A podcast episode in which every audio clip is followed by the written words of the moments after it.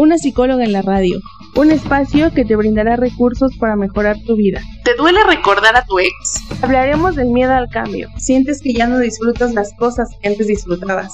Comportamiento disfuncional, desadaptativo, trastornos mentales. Una psicóloga en la radio. Un programa pensado en despertar tu voz interior. Es normal llegar a sentir ansiedad de vez en cuando. Los síntomas se manifiestan con frecuencia y con larga duración. Una psicóloga en la radio. Busco que reflexiones, te escuches, te cuides, te cuestiones. Pero sobre todo, que te comprendas mucho mejor. Una psicóloga en la radio. Bienvenidas y bienvenidos a este programa Una psicóloga en la radio. Yo soy la psicóloga Erika García y este es un espacio que te brindará recursos para mejorar tu vida a través de actividades, introspección, sugerencias y herramientas. El día de hoy, 5 de abril de 2021, hablaremos de un tema delicado pero necesario. Del abuso sexual infantil. Y me gustaría iniciar el programa con una reflexión que lleva por nombre No se llama galleta. Un día, una niña le dijo a su profesor, Mi tío lamió mi galleta. Y el profesor le dijo, la próxima vez dile que te dé otra galleta. Los meses pasaron y la mamá fue a la escuela de la niña para hablar con los maestros y directivos, porque la niña tenía una erupción en la galleta. Y fue ahí cuando el profesor se dio cuenta lo que la niña intentaba decirle aquel día. Si no le enseñamos a nuestros hijos los nombres de sus genitales, podríamos ignorar signos de abuso sexual. Pene, vulva, vagina, no son malas palabras y no existe una edad apropiada para hablarles de ello. Debemos de enseñarles como cuando se les enseña a decir mamá y papá. ¿Qué es el abuso sexual infantil? El abuso sexual infantil hace referencia a cualquier clase de contacto sexual con un niño o adolescente por parte de un adulto, con el objeto de obtener satisfacción y o gratificación sexual. Existen varios tipos de abuso sexual, pero todos siguen siendo abuso sexual. Por ejemplo, penetración vaginal, anal, practicar o solicitar sexo oral al niño, manoseos, obligar a mantener relaciones sexuales con otros niños, exhibir los genitales, propuestas verbales u obligar a ver actos sexuales. Todas estas actividades son inapropiadas a su edad y nivel de desarrollo psicosexual. El abuso sexual puede ser por medio de la fuerza física, presionando o engañando al niño. Y también se puede dar que el agresor trate de ganarse la confianza del niño o la niña camuflando el abuso un niño no tiene la edad ni la madurez suficiente para poder dar su consentimiento, porque todavía no cuenta con una libertad de decisión. Incluso, tener relaciones sexuales en la misma habitación mientras tu hijo está dormido, está jugando, está viendo la televisión, está distraído, también se considera abuso sexual. El desarrollo cerebral se da por etapas. Y un niño no es capaz de comprender las relaciones sexuales. Y el estar expuesto a ver o escuchar actos sexuales puede generar trauma y sensaciones de asco, vergüenza, miedo, tristeza, culpa, que son típicas de un abuso sexual. Y muchos justifican este comportamiento con comentarios como, es muy chiquito, no se da cuenta, yo sé y entiendo que en muchas casas no hay un espacio para la intimidad o para tener una habitación propia. Pero por favor tengan mucho cuidado. Y si saben que sus hijos los han visto o escuchado teniendo relaciones sexuales, por favor llévenlos a terapia. Según estudios de la Organización para la Cooperación y el Desarrollo Económico, la OCDE, México ocupa el primer lugar mundial en abuso sexual infantil, con 5.4 millones de casos por año. El registro habla de que una de cada cuatro niñas y uno de cada seis niños han sufrido abuso sexual infantil. Tlaxcala es la entidad con mayor incidencia de pederastia y trata infantil, seguido por Querétaro y Chihuahua. Y durante la pandemia de COVID-19, los abusos sexuales siguen aumentando. Porque 6 de cada 10 agresiones sexuales son dentro de sus casas.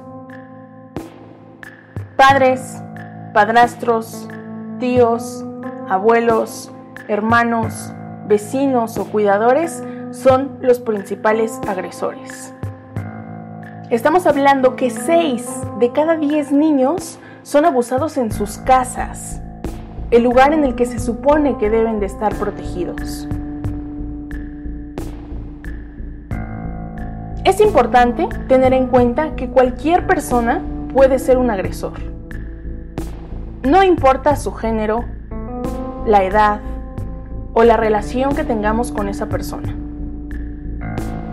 Y estadísticamente, en México, de cada mil casos de abuso sexual, solo se denuncian 100 ante la justicia. De esos 100 que se denuncian, solo 10 van a juicio. Y de ahí, solo uno llega a condena.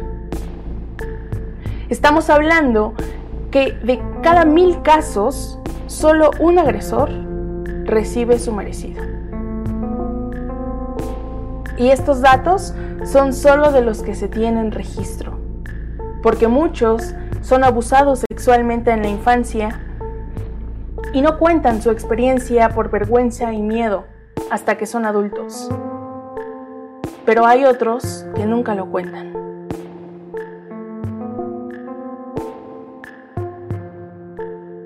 Los comportamientos más comunes que muestran los niños que han sido víctimas de abuso sexual son agresión, retraimiento, hiperactividad, negativismo, temor en especial a personas adultas, tendencias destructivas, fallas en la concentración, problemas de aprendizaje, robar, mentir, hay que poner mucha atención en los cambios de comportamiento de nuestros hijos. Si nuestro hijo era muy activo y de un momento a otro deja de serlo y ahora es tímido, hay que sentarnos a preguntarle qué le pasa.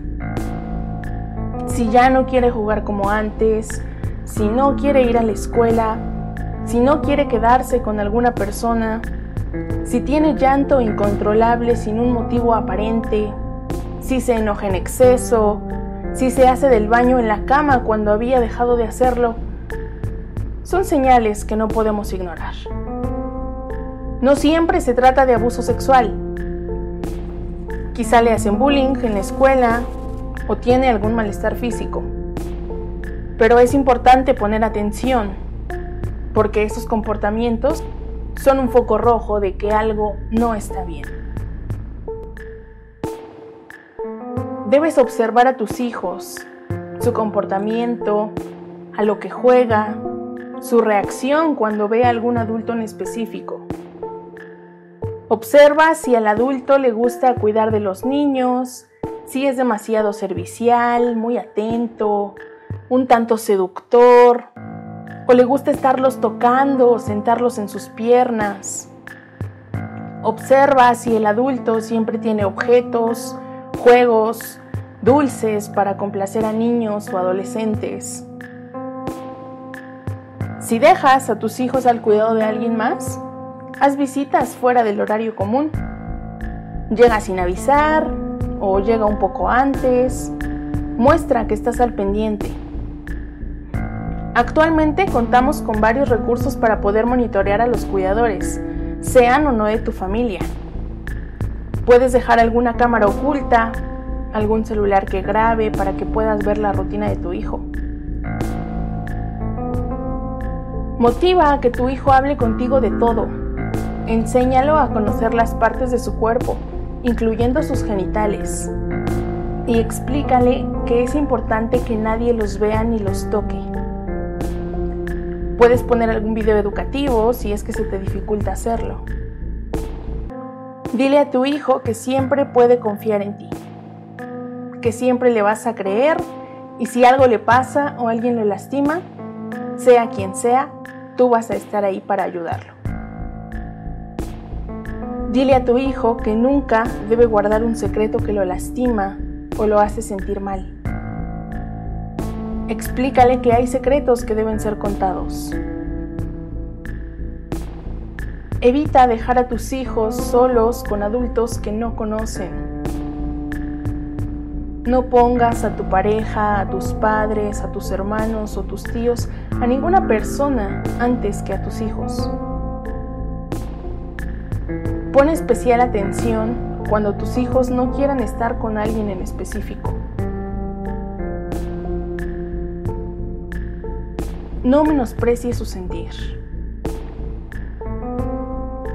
Es importante cuidar de los niños, hasta de las personas que menos imaginamos, porque pueden ser un peligro para ellos. Hay que recordar que no siempre son cosas de la edad. No siempre son berrinches. No es para manipularte.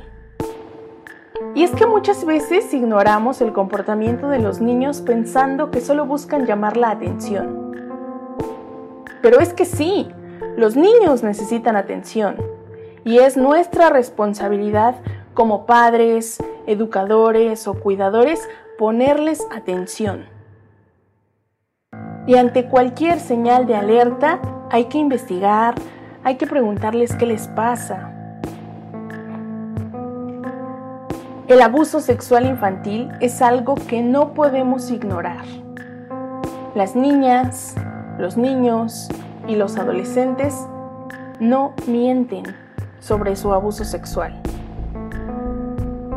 Un abusador no es detectado a simple vista. Puede estar viviendo bajo tu mismo techo, en tu núcleo familiar, en tu colonia, y nunca te enteraste de nada. Los agresores saben cómo esconder sus delitos y tener esa doble cara pero la cara de una víctima sí puede verse si estamos atentos e informados. Existen algunos indicadores físicos, comportamentales y de tipo sexual en las víctimas de abuso sexual infantil. Los indicadores físicos del abuso sexual infantil son golpes, dolor, quemaduras o heridas en la zona genital o anal. El cérvix o la vulva están hinchadas o rojas. Hay semen en la boca, en los genitales o en la ropa. Otros indicadores físicos de abuso sexual son enfermedades de transmisión sexual en genitales, boca, ano u ojos ropa interior ensangrentada, manchada o rasgada, dificultad para caminar o sentarse, enuresis o encopresis, o sea, orinar o defecar en la cama al dormir cuando habían dejado de hacerlo. Los indicadores comportamentales de una víctima de abuso sexual infantil son pérdida de apetito, llantos frecuentes, miedo a estar solo o con algún miembro de la familia o alguna otra persona, rechazo a una persona determinada de un momento a otro, cambios bruscos de conducta, resistencia a desnudarse y bañarse.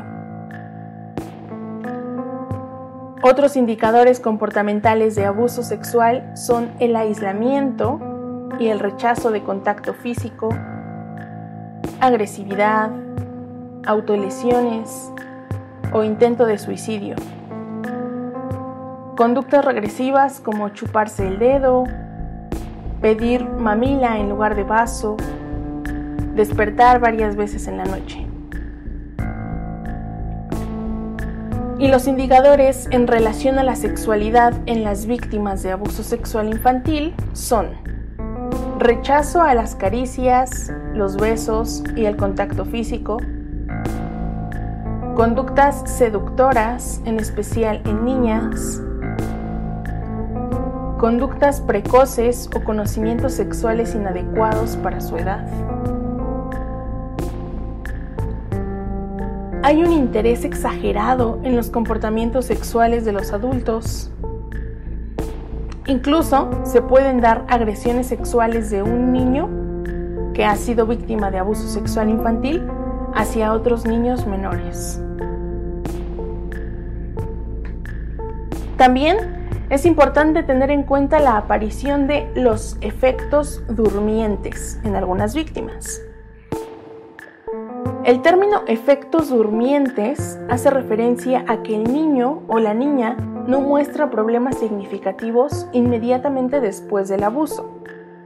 Pero conforme pasa el tiempo, la víctima empieza a manifestar problemas emocionales o conductuales sin un motivo aparente, así de la nada. Y se pueden tener estos efectos muchos años después del abuso. Hay ocasiones en que la sintomatología aparece en la edad adulta o ante un evento estresante que le puede recordar a la víctima haber sufrido abuso sexual infantil. A largo plazo, cuando la víctima ya es adulta, presenta consecuencias del abuso sexual infantil. Es cierto que no todas las víctimas de abuso sexual infantil muestran un daño significativo pero existen consecuencias que pueden incluso agudizarse con el tiempo hasta llegar a patologías definidas. Las víctimas adultas de abuso sexual infantil tienen hasta cinco veces mayor probabilidad de padecer trastornos como depresión, ansiedad, trastornos obsesivos compulsivos, trastornos de pánico o problemas en las relaciones sexuales, como disfunción sexual, evitación del sexo o prácticas sexuales de riesgo. También las víctimas adultas de abuso sexual infantil suelen presentar trastornos disociativos y de la personalidad como borderline, trastorno evitativo o trastorno esquizoide, que son trastornos que les explicaré en otro programa. Las víctimas adultas de abuso sexual infantil presentan dolores crónicos generales, hipocondria, alteraciones del sueño y pesadillas constantes, problemas gastrointestinales, desorden alimenticio como bulimia, anorexia u obesidad, intento de suicidio, consumo de alcohol y drogas, dificultad para confiar en los demás, aislamiento, dificultades de vinculación afectiva con los hijos, así como mayor probabilidad de que abusen de otros niños que el resto de la población. Estudios realizados en mujeres mexicanas detectaron que las mujeres abusadas sexualmente en la niñez tuvieron más probabilidades de ser víctimas de violencia física y sexual por parte de su pareja.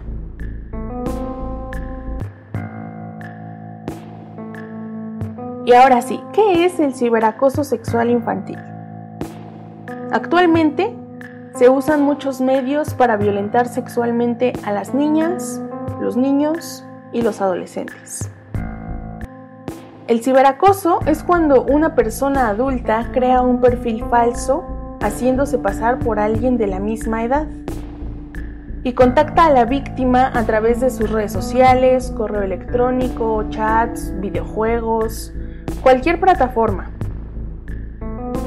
Y por medio del engaño se va ganando la confianza del niño y logra que saquen fotos de su cuerpo, usándolas para satisfacerse, venderlas o intercambiarlas con otras personas. Es responsabilidad de los padres supervisar el contenido que ven sus hijos, incluyendo películas, redes sociales y videojuegos. Una vez que el agresor consigue esas fotos del cuerpo de los niños, los amenaza con publicarlas o con mostrárselas a sus familiares si no acceden a seguir enviando más. Lo que se vuelve un círculo en el que el niño envía fotos y lo continúan amenazando para que siga enviando más. Si tu hijo o alguien que conozcas está atravesando por esta situación, denúncialo ante la policía cibernética.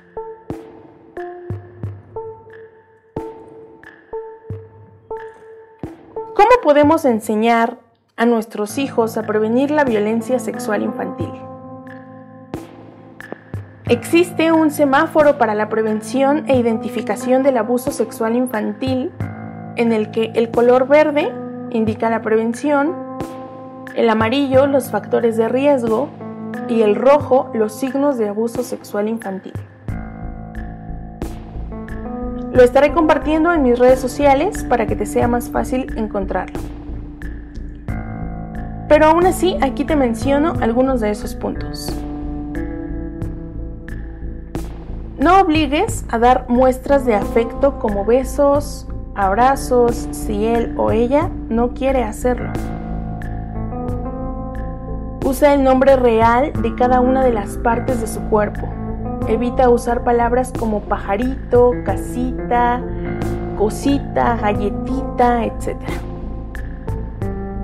Hazle saber que ninguna persona, así sea un familiar, puede ver ni tocar sus genitales, ni hacerle caricias que lo hagan sentir incómodo. Explícale qué puede hacer cuando no se sienta cómodo Ofrécele educación sexual integral en la que hables de sexo, biología y emociones. Enseña a tu hijo a rechazar obsequios a cambio de una condición o alguna petición. Supervisa los sitios web, las redes sociales, los mensajes de texto, así como sus amigos en videojuegos. Y sobre todo, siempre créele. Valida su sentir y hazle saber y sentir tu apoyo. ¿Qué puedo hacer si mi hijo o mi hija vivió violencia sexual infantil? Primero mantén la calma. Así ayudarás a que no se asuste o llegue a preocuparse. Escucha, pon atención a su historia y no la pongas en duda. Siempre créele. Platiquen, hablen de la situación de una manera relajada y en un lugar en el que estén solos para que él pueda sentirse protegido y seguro. Al escuchar su historia, no lo obligues a decir más de lo que no quiere o puede decir. ¿Qué más puedes hacer si tu hijo fue víctima de abuso sexual infantil? No lo culpes. Dile que eso que sucedió no es su culpa y que el único responsable es el agresor. Agradecele que te contó y dile que fue muy valiente por hacerlo y que ahora lo vas a proteger y ayudar a superarlo. Si la niña o adolescente resulta embarazada como consecuencia de la violación, tiene derecho a interrumpir ese embarazo. Debe acudir a una institución pública y solicitar un aborto. Busca ayuda profesional. Busca una institución especializada y con experiencia en abuso sexual infantil. Si necesitas información sobre la atención a víctimas de violencia sexual, llama al 01800 842 8462. Denuncia. Es importante denunciar y buscar una institución especializada que te pueda brindar la atención que tu hijo o tu hija necesita.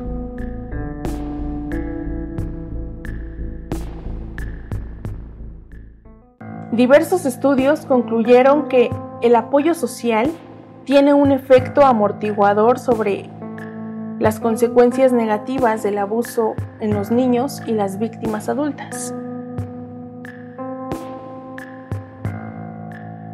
La violencia sexual siempre es una urgencia, sin lesión aparente o con ella. Hay que tener en cuenta que existe el riesgo de que vuelva a suceder y recordemos que nosotros como adultos y profesionales somos responsables de identificar, prevenir, proteger, atender, erradicar y sancionar el abuso sexual infantil. Es importante estar informados de problemáticas sociales como el abuso sexual infantil.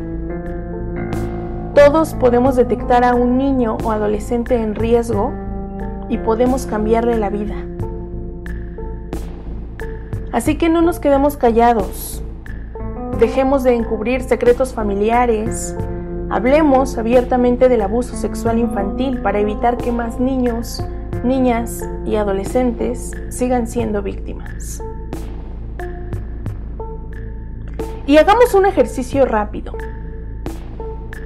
¿Recuerdas las estadísticas? Una, de cada cuatro niñas y uno de cada seis niños ha sufrido abuso sexual infantil. ¿A cuántas niñas y niños conoces?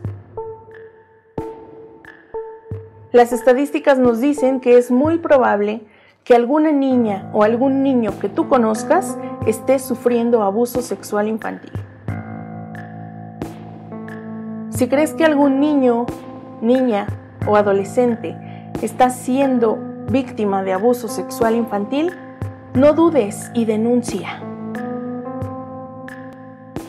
Me gustaría decir que el abuso sexual en la infancia es algo que rara vez sucede, pero no es así. Los niños, niñas y adolescentes no mienten sobre el abuso sexual que sufrieron y recuerda que las víctimas hablan cuando están listas para hacerlo. No todos lo van a poder contar en el momento. Habrá quien lo cuente en su vida adulta, habrá quien no lo cuente nunca. Los abusadores son personas con apariencia normal, lo que hace casi imposible poder detectar esta conducta desviada a simple vista pero las conductas de los niños y adolescentes pueden alertarnos de que algo no está bien. Nuevamente, siempre hay que creerle a la víctima. Siempre créele a tu hijo o a tu hija.